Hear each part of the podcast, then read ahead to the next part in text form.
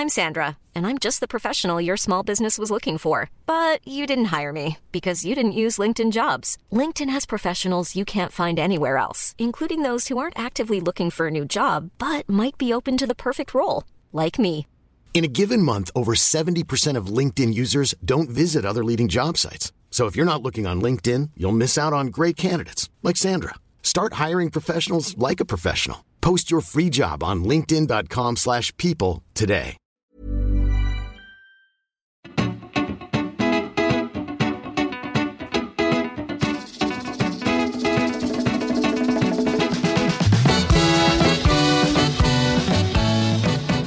Buenas humano, muy buenas persona que me escuchas. Yo soy Tamara Pazos, divulgadora científica con formación en biología y neurociencia, y estos son las reflexiones de un humano por persona.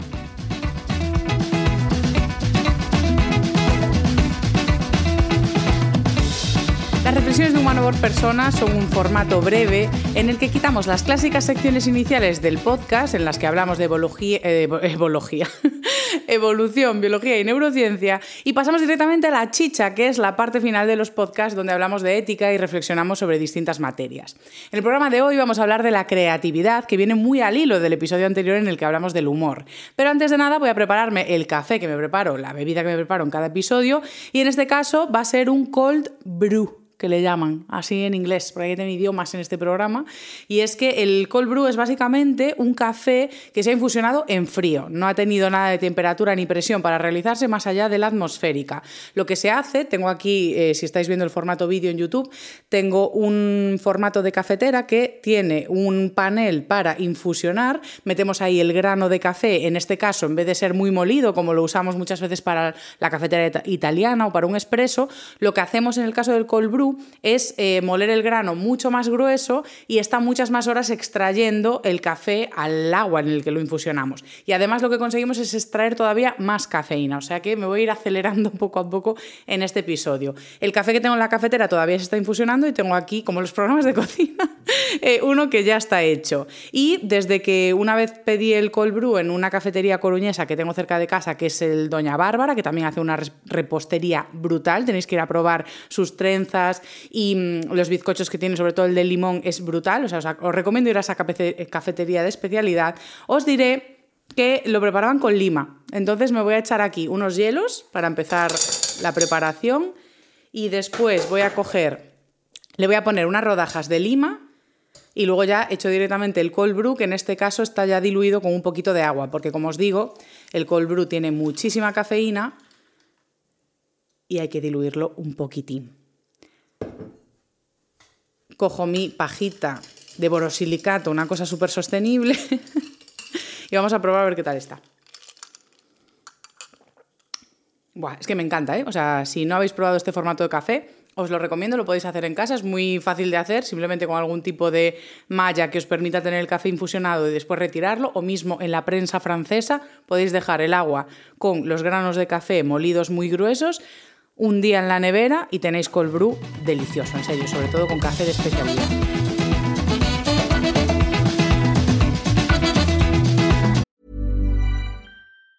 Ever catch yourself eating the same flavorless dinner three days in a row? Dreaming of something better? Well, HelloFresh is your guilt free dream come true, baby. It's me, Kiki Palmer. Let's wake up those taste buds with hot, juicy pecan crusted chicken or garlic butter shrimp scampi. Mm. Hello Fresh. Stop dreaming of all the delicious possibilities and dig in at HelloFresh.com. Let's get this dinner party started. Hiring for your small business? If you're not looking for professionals on LinkedIn, you're looking in the wrong place. That's like looking for your car keys in a fish tank. LinkedIn helps you hire professionals you can't find anywhere else, even those who aren't actively searching for a new job but might be open to the perfect role. In a given month, over 70% of LinkedIn users don't even visit other leading job sites. So start looking in the right place. With LinkedIn, you can hire professionals like a professional. Post your free job on linkedin.com/people slash people today.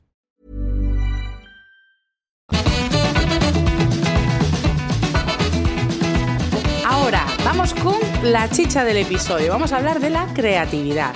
La verdad es que este episodio viene muy bien hilado con el anterior, porque en el anterior estuve hablando del humor. Y subí a Instagram uno de los clips, un, breve fragmento del episodio, en el que justo explicaba que para hacer una buena comedia, un buen chiste, necesitamos formación, necesitamos saber de qué hablamos. Y bueno. ¿Cómo no? Aparecieron algunos comentarios a modo, sí, venga, ahora voy a tener que hacer un máster para hacer una broma. y yo digo, pues claro que no. Claro que no tienes que hacerte un máster para hacer un chiste. De la misma forma que puedes coger un papel y un boli y hacer un cuadro, puedes escribir en un Word un libro, una novela y con el móvil todos los días estamos haciendo fotografías. Es decir, estamos usando formas de arte sin tener formación para ello. ¿Quiere decir eso que estamos haciendo arte o que estamos haciendo buenas obras? En absoluto. Entonces, ese es el mejor ejemplo para entender por qué para hacer humor sí que necesitamos formación. Y esto viene al hilo del programa de hoy en el que vamos a entender el porqué de la creatividad. Aquí muchas personas me dirán, bueno, a ver, Tamara, ¿cómo voy a tener que hacer formación para hacer un chiste? ¿Qué creatividad ni qué proceso de estudiar? O sea, si tengo amigos súper eh, innovadores, creativos, que nos sentamos en una mesa y sin estudiar ni preparar nada sueltan unos chistes así improvisados o incluso grandes artistas de la improvisación o formatos de podcast que vemos que funcionan muy bien improvisados, como es el caso de Nadie sabe nada, ¿no? Em, ese tipo de formatos vemos que sobre la marcha van trayendo bromas a la mesa, pim pam, pim pam. De la misma forma que se crean así podcasts entre colegas que dicen tú, joder, con lo bien que nos lo pasamos tomando unas cañas y unos cafeses, esto hay que grabarlo y que lo vea más gente. Pues bien, hay una diferencia entre Nadie sabe nada, es decir, entre Berto Romero y Andreu Buenafuente y eh, los dos colegas que se montan un podcast porque se hacen gracia entre ellos. Y es la formación, la base, lo que hay antes de sentarse a grabar ese podcast. ¿Por qué hago esta crítica así tan aguda? Pero simplemente es porque está un poco de moda, ¿no? Reírnos de que hay mil podcasts, incluido el mío, pero bueno. Eh, ¿Por qué hago esta mm, apreciación? Porque, lejos de menospreciar el trabajo de un cómico, de una cómica, de alguien que, hace arte, sí que tenemos que entender la formación previa que hay. Entonces, incluso para la improvisación hay formación. ¿Por qué? Porque lo que están haciendo esos cerebros es coger información que estaba suelta por el cerebro y vinculándola. Están procesando información de forma veloz y uniéndola en un concepto nuevo. Por eso el humor es una obra creativa. Estoy analizando conceptos, los uno y pum, presento un chiste, una broma, algo que te sorprende, que es lo que habíamos visto en el episodio anterior. ¿Cómo podemos hacer esto? Pues evidentemente gracias a la inteligencia, esa capacidad de procesar datos que están en el cerebro. Pero la creatividad no es solo inteligencia. Yo puedo darle un problema a un individuo inteligente y bueno, ver cómo se desenvuelve. Pero si ese individuo, además de inteligencia, tiene experiencia, es decir, tiene formación, lo que va a tener es una grandísima biblioteca de la que tirar para darme una solución, para darme un chiste, para darme una obra. ¿Vale? ¿Esto qué quiere decir? Que en algunos estudios se ha formulado la creatividad como una fórmula que es creatividad igual a inteligencia más experiencia. Es decir, podemos ser súper inteligentes, tú puedes tener un ordenador o incluso el chat GPT, tú puedes tener algoritmo de cómo funciona el chat GPT, pero si no le das acceso a toda la información que tiene, no puede crear nada. Entonces esa es la esencia de la creatividad, la formación, la información. Además, la creatividad se estructura sobre un tipo de pensamiento muy concreto. Eh, no es que, yo aquí también quiero desmitificar, no es que haya personas súper creativas y otras que no son creativas. Todas las personas tenemos pensamiento creativo y pensamiento no creativo, por así decirlo, eh, pero en algunas personas abunda más que en otras o es más intenso. La mayoría y estamos, o sea, todas las personas prácticamente eh, la mayoría del día estamos en lo que consideraríamos un pensamiento lineal, que es un pensamiento deductivo, a modo A lleva B, B lleva C, entonces ese pensamiento nos lleva siempre a una misma solución. Aparece un problema y siempre se presenta la misma solución. Me quiero duchar, pues tengo que encender la ducha, meterme dentro, pasarme un jabón, aclararme, salir, secarme, siempre es un mismo proceso, siempre un mismo resultado y único y bueno, ¿vale? O sea, el pensamiento deductivo, el pensamiento lineal o lo que diríamos pensamiento convergente es imprescindible en la humanidad. Pero a veces utilizamos otro tipo de pensamiento, que es un pensamiento en el que se bajan las barreras. En vez de ser algo lineal, a modo A me lleva B, B me lleva C, es como si estuviésemos, eh, si, estuviésemos en el medio de nuestro cerebro mirando a todos lados a modo... Mm, ¿De dónde voy a sacar la información ahora? Es lo que llamamos pensamiento divergente. Es un pensamiento creativo porque lo que hace es permitir al cerebro unir puntos que no estaban en ese camino lineal. Y el pensamiento divergente tiene eh, una estructura. Por eso digo que no es ser creativo sin más. Hay unos elementos concretos que tiene el pensamiento creativo que han de ser considerados para decir, ah, vale, esta idea es creativa o este proceso cerebral es creativo. Eh, son muy sencillos y muy intuitivos. El primero, la originalidad, es decir, esto es fundamental en la, creatividad. cuando hablamos de crear, ¿por qué le llamamos crear? Porque estamos haciendo algo que no existía, ¿vale? La creatividad, la creación implica ofrecer algo nuevo que no estaba antes. Entonces, para ahí necesitamos originalidad, es decir, inventiva, imaginativa. Después viene la flexibilidad y es que para ese proceso cerebral necesitamos eliminar la rigidez. Tenemos que ser capaces de cambiar de campo conceptual, unir campos conceptuales que no estaban relacionados y para eso necesitamos flexibilidad. Y lo que aparece en un cerebro que está en un momento creativo es generalmente bastante fluidez. O sea, no se te ocurre una cosa. No se te ocurre unir dos cosas. suele venir como una lluvia, una tormenta de un montón de ideas, ¿no? Eso que llamamos brainstorming. Pero eh, eso es una forma de inducir el pensamiento creativo a modo, ah, vale, vamos a hacer brainstorming. Y tú que estás en modo deductivo dices, sí, ahora mismo me pongo yo así porque te da la gana a ti. Obviamente no siempre funciona así, pero en general lo que sí que necesitamos para que se dé la creatividad es esa fluidez que lleguen bastantes ideas y después ser capaz de elaborarlas, ¿vale? No vale con decir, ah, Joder, es que esta cabeza. Es que iba a decir, ah, no vale con decir, vamos a llevar un submarino ver el Titanic. No, hay que saber hacerlo bien. Joder.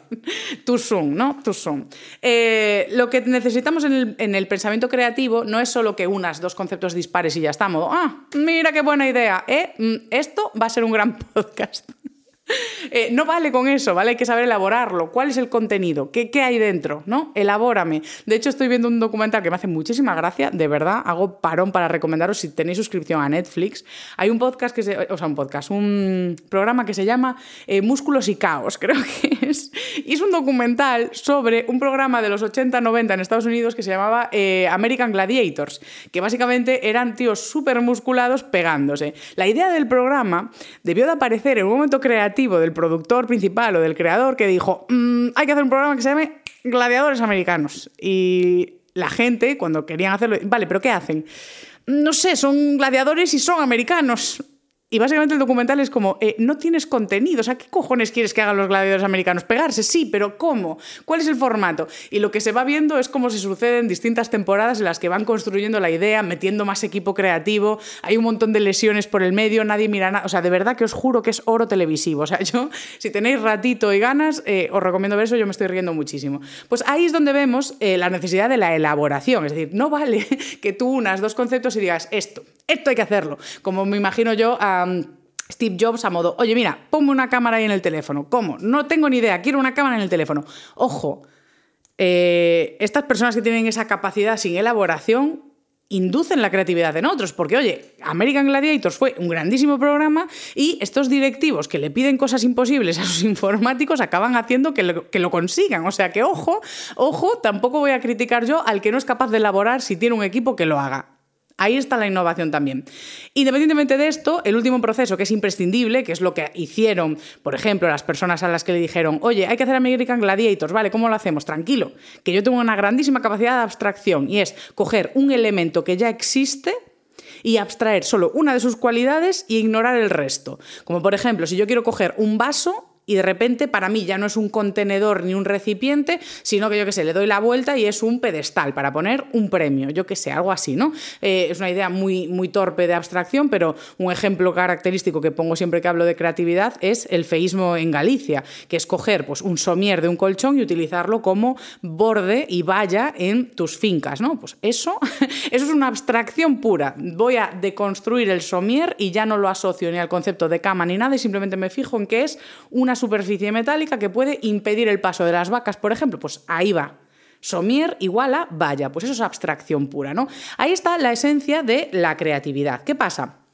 que quiero volver a la creatividad como un ejercicio creativo. Incluso en esos momentos en los que alguien dice, oye, hay que hacer American Gladiators, hazlo tú. Pasa a ser un ejercicio colectivo, ¿no? De que no hay un gran genio que tiene la idea. Esto es muy difícil verlo, o sea, una única persona que tiene toda una idea. ¿Por qué? porque para crear necesitamos saber lo que se hizo antes. El, arte y la creatividad, el humor, la comedia, todo esto que estamos creando constantemente, la divulgación, todo es un ejercicio colectivo, no estamos solos trabajando. ¿Por qué? Porque como os decía, para tener una idea innovadora ya no es solo que necesitamos conocer lo que se hizo antes, que esto ya es otra, es que necesitamos tener simplemente archivo de cosas en el cerebro. Esto ya nos ha quedado claro. Un pensamiento divergente no puede unir puntos que no estaban conectados si no hay nada en esos puntos. Entonces, para la creatividad es muy, muy importante la formación, la lectura, empaparnos de referentes y conocimiento y entender muy bien nuestro entorno y lo que ha hecho la humanidad antes. Y ahí es a donde voy. Y es que el ejercicio de creatividad en, la comunidad humana no está pensado para el individuo, sino que tú creas para el entorno y solo existe la opción de innovar si hay un entorno en el que innovar. Dejo reposar esto como un clásico Misael mientras le doy un sorbo a mi cold brew. Qué bueno está. Es que la lima es la clave, os lo digo. ¿eh? Entonces, eh, la esencia aquí, como os digo, de la creatividad es entender que solo se puede dar en un colectivo. Tú no puedes ser creativo en una isla desierta, porque ¿dónde está la innovación? Innovas contigo mismo. ¿Cómo tienes biblioteca de cosas que han hecho otros o sobre la que construir tu propio imaginario? ¿Sobre qué construyes tu inteligencia? No te da tiempo en una generación, en el tiempo que vives, a acumular tanto conocimiento como el que tenemos en la especie humana. Por lo tanto, la creatividad no es solo un ejercicio colectivo. Eh, que es imprescindiblemente colectivo, sino que se presenta como una de las eh, claves de la evolución de nuestra especie. Y esto es algo bastante bonito. Y es que eh, las redes del cerebro que están involucradas con cómo nos percibimos nosotros en relación al entorno, es decir, que seamos conscientes de que pertenecemos a algo más grande que nosotros mismos, que esto no todos los animales lo saben o no todos tienen esa capacidad, nosotros sabemos que formamos parte de algo más grande que nosotros mismos. Y esto se ve en la evolución que apareció en torno a ese momento de que empezamos Homo sapiens, esta línea, eh, nuestra propia especie, y que empiezan a convivir mucho de forma gregaria, de forma altruista, y muchísima cooperación. Entonces se cree que las redes neuronales que se establecieron para entender la percepción del yo con respecto al entorno tienen que ver con el momento de la evolución en la que aparecieron altos indicios de creatividad, de resolución de problemas. Por eso a mí esto me parece como una reflexión muy bonita, a modo, joder, claro, el hecho de que podamos ser creativos no es un acto egoísta de endiosamiento, a modo, ay, eh, he escrito esta obra o soy el, el puto amo, sino que sin colectivo que te inspire, incluso las necesidades del colectivo son las que te inspiran para crear, los problemas de la sociedad son los que te inspiran a crear ciertas obras y ofrecer soluciones a esos problemas de forma musical. Eh, en pintura, en comedia, en ingeniería, en matemáticas, en biología. Es decir, el hecho de vivir en comunidad es lo que estimula la creatividad y lo hace a través de la empatía, de ser capaces de ponernos en el lugar del otro. Además, aquí ya es cuando me peta la cabeza porque la creatividad no puede ser un ejercicio más empático, porque para entender una idea necesitamos saber lo que sabe el creador de la idea. Si de verdad queremos saber esa, esa creación y entenderla, tenemos que deshacer los pasos que hizo el creador. Es decir, una persona que va a componer, por ejemplo, em, una comedia, un poema, una pintura, eh, tiene una idea que viene de una formación. Es muy interesante saber cómo han sido todos sus referentes y la formación que ha tenido para inspirarse. ¿Cuál es el problema? qué propuesta tiene esa obra? ¿Cómo se ejecuta? ¿Cuál es la técnica? Y después queda el producto final, que es el que nos llega a nosotros. Entonces nosotros como consumidores de arte y de productos que se crean, lo que vemos es el producto final y lo que hacemos es empezar a deshacer las capas que hizo el creador. Es decir, vemos el concepto final y pensamos en la técnica de, ah, ¿cómo nos hizo llegar esto? Pues una pieza musical, uso estos instrumentos, pero si tenemos más nociones, decimos, ah, se parece a fulanito de tal, a cual, eh, a esta época, a este movimiento, uso estos gorgoritos, para... es que yo no sé de música, claro, por eso me falta a mí recurso de vocabulario para explicar este ejemplo de mierda que he puesto en vez de poner algo de lo que sí que controlo. pero lo que me refiero es como ese proceso de llegar incluso a las influencias y al corazón de la idea del creador. Entonces es como el arte se presenta como una oportunidad y un puente de saltar al cerebro del otro. No se me ocurre nada más empático que llegar a la raíz y hacer esas mismas conexiones, esos puntos que unió el cerebro del artista, entender cuál fue el proceso de unirlos, qué le inspiró y por qué se han unido así. Es por toda esta explicación que no vale cuando decimos, bueno, el arte es lo que a ti te sugiera. Si te gusta o si te mueve o si te conmueve, ya vale. O el arte es muy subjetivo. Bueno, yo creo que sí que podemos mirar según la formación, la intención y la técnica, es decir, hay muchos grados de medir la calidad de una obra. Y la verdad es que esto eh, no es una cuestión de, opinión mía que diga yo aquí, ah, no, el arte es lo que a ti te dé la gana. Obviamente habrá quien no esté de acuerdo con esto, pero yo creo que si entendemos de verdad lo que es un proceso creativo, ya desde el punto de vista de la neurociencia, y es cómo tiene eh, lugar ese proceso, entender esa obra implica hacer el proceso a la inversa. Por lo tanto, es por esto que hay muchas cosas que no vamos a disfrutar.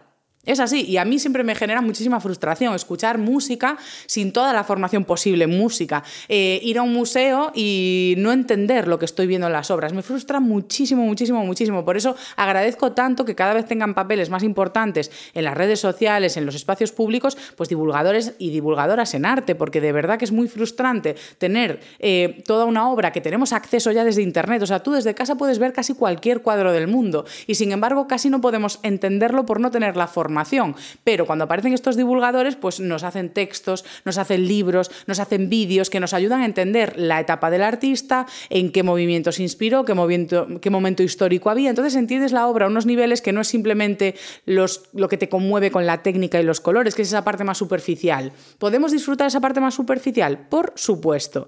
Pero sí que es cierto que cuando vamos avanzando capas se disfruta más. Pasa lo mismo con el cine. Eh, yo siempre pongo este ejemplo de cuando veía Friends o Los Simpson eh, siendo más pequeña, o incluso las chicas Gilmore. Las chicas Gilmore tienen muchísimas referencias, de, o sea, frases que tú dices tú, esto lo dijo por decir, es una referencia de una obra de teatro, de un libro o de una película. Siempre hay referencias de algo. Entonces, cuando empiezas a madurar y ver cada vez más contenido y vuelves a ver esas series o esas películas, pillas cada vez más cosas y entiendes por qué la directora, el escritor, por qué hicieron eso como lo hicieron y como que empatizas más con el autor. Entonces, no me parece, eh, no me parece que exista un mayor ejercicio de comunidad que entender por qué tiene valor el proceso creativo, por qué tiene valor formarse para crear y por qué tiene valor formarse para entender. Entonces, con todo esto, yo creo que ya me ha quedado como muy bien, ¿no? O sea, me, me estoy frustrando con no saber cómo cerrar estos episodios, porque estoy acostumbrada a tres secciones, ahora solo hay una como que muere así de golpe, en plan, ¡pum! Pero realmente no ha muerto de golpe. He hecho una, conclusión súper bonita, que me ha quedado así como de, ¡Ah! qué bonito el arte, que nos une como humanos y como personas, eso es precioso. Así que nada, eh, nos vemos el jueves que viene, espero que estéis disfrutando muchísimo esta temporada de las reflexiones. A mí me está encantando grabar aquí en mi barra de café y voy a intentar romperme la cabeza para ver si en toda esta temporada de verano, con dos episodios a la semana, se me ocurre haceros un café distinto cada día. Igual innovo y meto otras bebidas, a modo un té matcha, un chai latte algo así, porque yo no tengo tantas técnicas de café para rellenar 20 programas. Pero, pero lo estoy disfrutando mucho y los comentarios que estoy recibiendo también son muy positivos. Así que nada, nos vemos este jueves, domingo, jueves, domingo, jueves, domingo, así todo el verano. Un abrazo.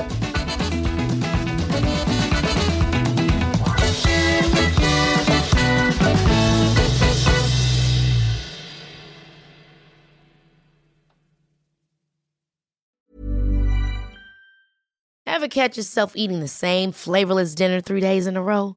Dreaming of something better? Well, HelloFresh is your guilt-free dream come true, baby. It's me, Kiki Palmer. Let's wake up those taste buds with hot, juicy pecan-crusted chicken or garlic butter shrimp scampi. Mm. Hello Fresh. Stop dreaming of all the delicious possibilities and dig in at HelloFresh.com. Let's get this dinner party started.